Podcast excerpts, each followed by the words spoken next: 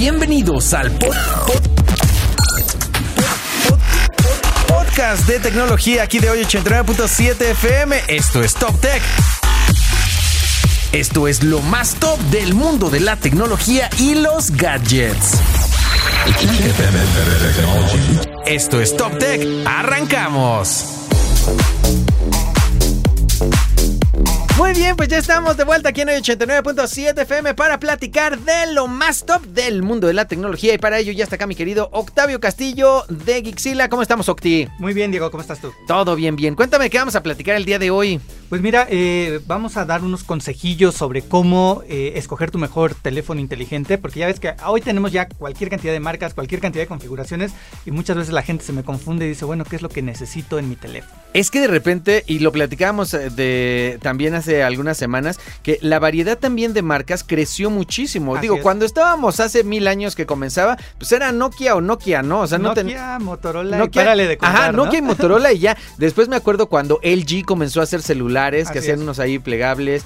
Este, comenzamos a ver algo. Sony, Sony. ¿no? También de repente, ¿te acuerdas de todas las versiones Walkman que había? Sí, claro. Estaban chidos. Pero hoy en día, no manches. O sea, podrías enumerar, podría, podríamos hacer un basta Sí. y no tendríamos Y este. no terminas ni con marcas, ni con configuraciones, ni con modelos. Exactamente. Cuéntanos, sí, exacto. ¿Qué es lo primero a lo mejor que tenemos que fijarnos a la hora de ir buscando celulares? Pues mira, lo, lo más común es que nos fijemos en la potencia de las cámaras o en el tamaño de la pantalla. Ajá. Estas cosas como que nos llaman la atención por la utilidad que le vamos a dar, pero realmente lo que hace que esto destaque, que la cámara tome buenas fotos, que la pantalla se ve increíble, que el audio suene súper bien, suele ser el procesador y la memoria. El procesador y la memoria. De memoria hablamos, porque hay dos, ¿no? La, la- la memoria RAM y la memoria física. Así es. Ok, eso digamos, RAM, la memoria RAM, digamos, son las dos cosas más importantes que necesitas. Así es, y sobre todo ya pensando en el tipo de uso que le vas a dar al teléfono. Ajá. eh, puede que necesites más memoria RAM que procesamiento si vas a hacer ciertas cargas de trabajo como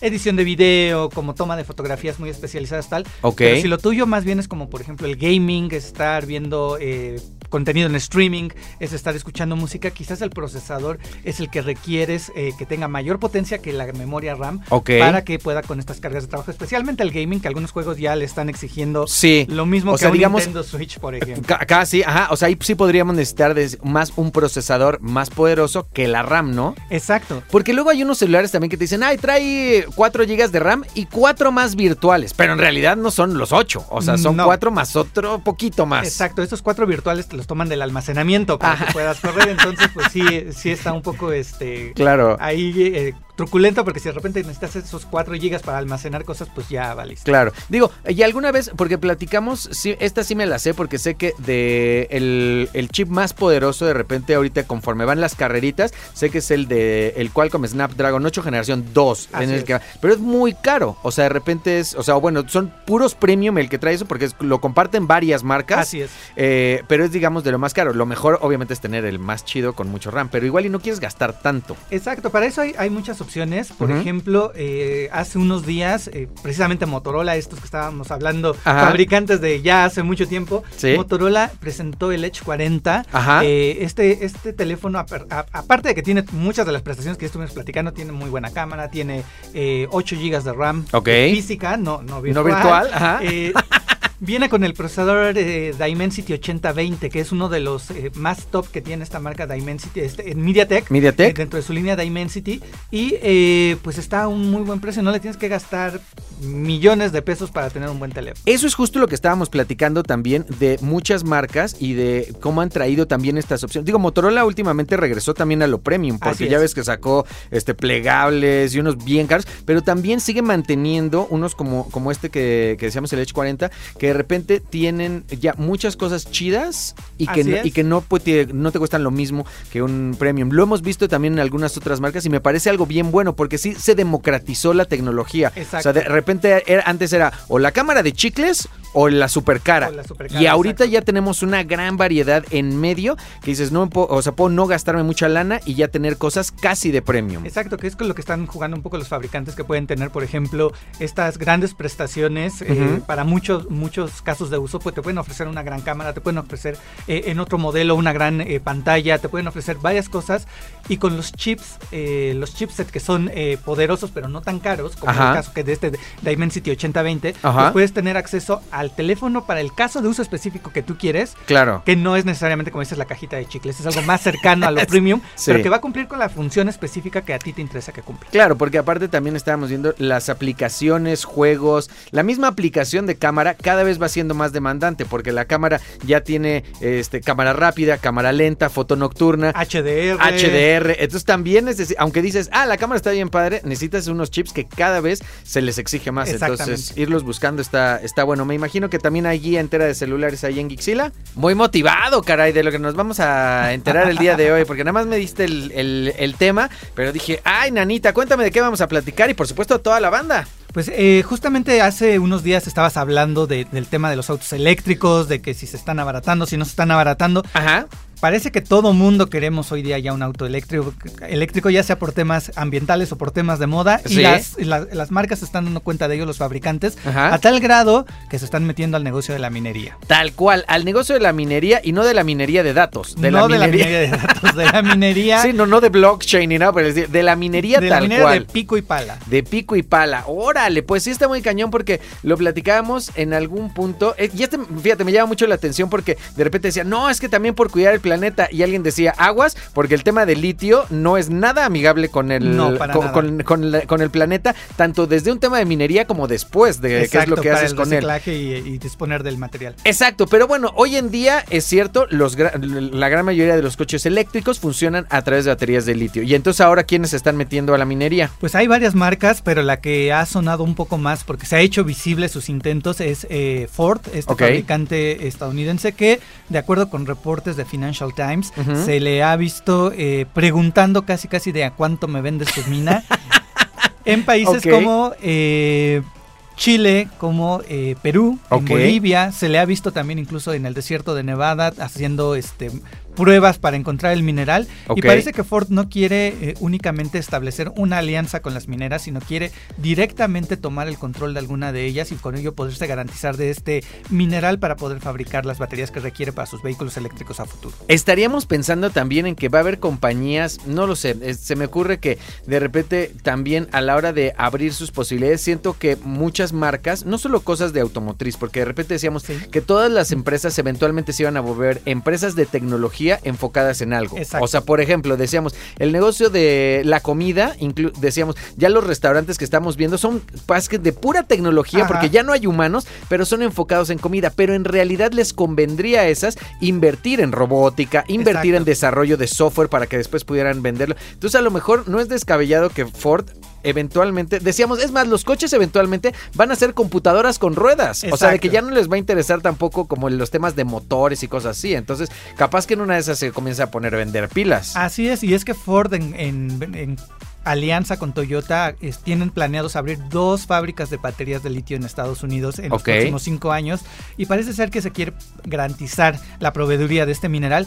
Sin embargo, esto también ya levantó eh, pues la atención y el interés nada más y nada menos que de quien hoy nos venden gasolina, de las productoras y las petroleras, Claro. que están diciendo, bueno, si el combustible ya no va a ser lo que yo estoy produciendo, Ajá. probablemente me convenga más convertirme en una minera que seguir siendo una petrolera. ¡Te ala! Que te acuerdas que fue una cosa que decían también de las reservas de Estados Unidos en petróleo. O sea, porque también ahí, digo, nosotros no sabemos como mucho de economía, pero me queda claro que eso va a ser una bronca, porque Sí, es un totalmente. tema, todas las cosas de combustión interna, el petróleo, pues, grande, eh, parte importante de su valor. ¿Te acuerdas de este super chisme que había hace, o no sé si era como mito urbano, que decían que eh, las gaseras, ¿no? Que eran las gasolineras y demás, de estas empresas eh, de, de petróleo y de gasolina y demás, eran los que tenían ya planos de coches que funcionaban con agua, con Exacto. aire, con eh, energía solar, pero que ellos compraban para que precisamente pudieran tener un dominio, manteniendo seguirse manteniendo y que no hubiera nueva tecnología. Pues ahora parece ser que el agua les ha llegado un poco al cuello. Así es, y parece que quieren meterse en medio de, de este plan de, de Ford, eh, de ser ellos mismos sus proveedores y decir, no, espérame tantito. También me voy a meter Yo ahí. también te lo puedo vender. vamos a comenzar a buscar seguro yacimientos de litio en el mar, en, así, para que sigan funcionando ahí todas sus, sus perforadoras y demás. Pues mira, para todos aquellos que utilizan eh, Windows como su sistema operativo principal. Uy, qué mal, de, qué mal de esas personas. No, no es cierto. no, no es cierto. Todavía, al día de hoy, de esto es muy sabido, al día de hoy, por un tema de escuelas, empresas y demás, es el sistema operativo número uno del planeta, ¿no? Sigue siendo eh, uno de los más utilizados. Ok. Y bueno, han hecho grandes esfuerzos en los últimos años, principalmente con Windows 11, Ajá. de acercar un poco más la experiencia de usuario que tiene macOS en Ajá. cuanto a términos de hacer las cosas menos confusas para el usuario, Ok. de que puedas encontrar las cosas mucho más rápidas. Pero eh, pues están aquí ya eh, lanzando Windows 12, algo bastante raro ya que cuando se lanzó Windows 10, de hecho habían dicho que era el último Windows que se iba a lanzar Y, y que iba a seguir el camino de Apple de solamente ir Renovando. mejorando y renovando las, las funciones. y luego que del 10 al 11 pasó una vida, ¿no? Pasó un tiempo, sí, eh, un poco largo, pero esto tuvo que ver precisamente con el tema que vamos a platicar hoy, con el, el famoso TPM, que son sus medidas de seguridad mínimas para que pueda correr el sistema operativo sobre la tarjeta madre. Ok. ¿Y eso qué es? Entonces. pues mira, para toda la gente que hizo su cambio de Windows 10 a Windows 11, se- seguro se dieron cuenta que cuando metían en su computadora, eh, te- Windows te pedía que descargaras un programita que se llamaba validador y te decía tu procesador bien, tu tarjeta madre bien, tu memoria bien, tu tarjeta gráfica bien, tu TPM no. Ah, sí, y es cierto. por eso Sí no es- puedes instalar Windows. Sí, es 11. cierto, sí me pasó, claro, claro, sí es cierto, ok.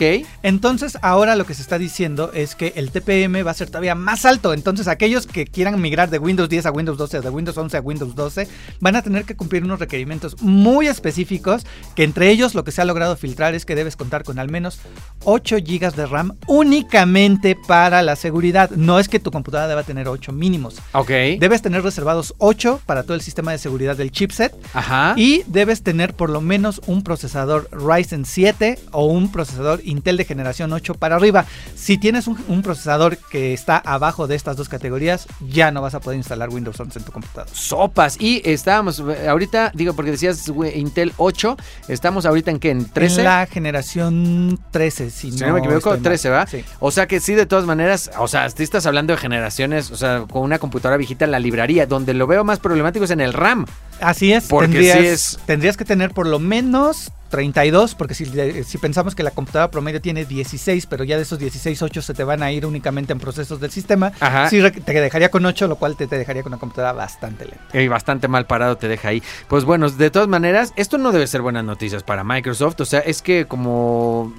O sea, sí te pone como en una, eh, en una posición en donde dices mejor usemos otro sistema, ¿no? Podría ser, sí, sin embargo, lo que está diciendo en su blog Microsoft es que estos sistemas de seguridad en los que está trabajando están Ajá. enfocados precisamente en hacer que el sistema operativo sea lo suficientemente ligero y lo suficientemente amable para que no tengas que estar eh, perdiéndote entre carpetas, perdiéndote entre menús, sino que sea una, una experiencia mucho más limpia y mucho más rápida, porque otro de los requerimientos también es que ya no va a poder correr Windows 12 sobre discos mecánicos de inicio, No. tendrías que correr únicamente sobre SSD o sobre tarjetas este, NVE2M, Ok. lo cual eh, haría que el sistema fuera mucho más rápido. Podría en teoría instalarse en un disco mecánico, pero pues no, no es algo que eh, recomendable ni nada. recomiendan hacer. No, pues sí, es que entonces es lo mismo, ¿no? O sea, tienes de todas maneras que ya quieres el nuevo sistema, te hace cambiar el hardware a final de cuentas porque tienes que ir por nuevo disco duro, por mucho más RAM y un procesador mucho más de nueva generación. Así es que fi- finalmente a los que tienen computadoras más viejitas, pues Ajá. probablemente los empuje a cambiar de computadora. Sí. Los que tengan una computadora hace uno o dos años seguramente no van a tener problemas para,